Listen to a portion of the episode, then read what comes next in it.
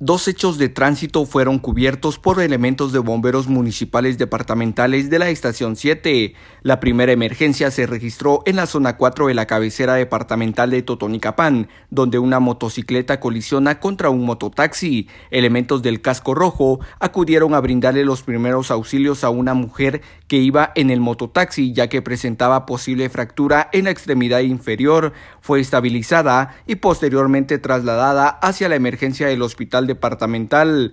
Minutos más tarde, en el kilómetro 190, lugar conocido como los Baños de Agua Tibia, esto en jurisdicción del municipio de San Cristóbal del departamento de Totonicapán, dos vehículos colisionaron de frente. Socorristas del casco rojo le brindaron los primeros auxilios a uno de los pilotos quien presentaba crisis nerviosa. Fue estabilizado, no ameritando ser trasladado.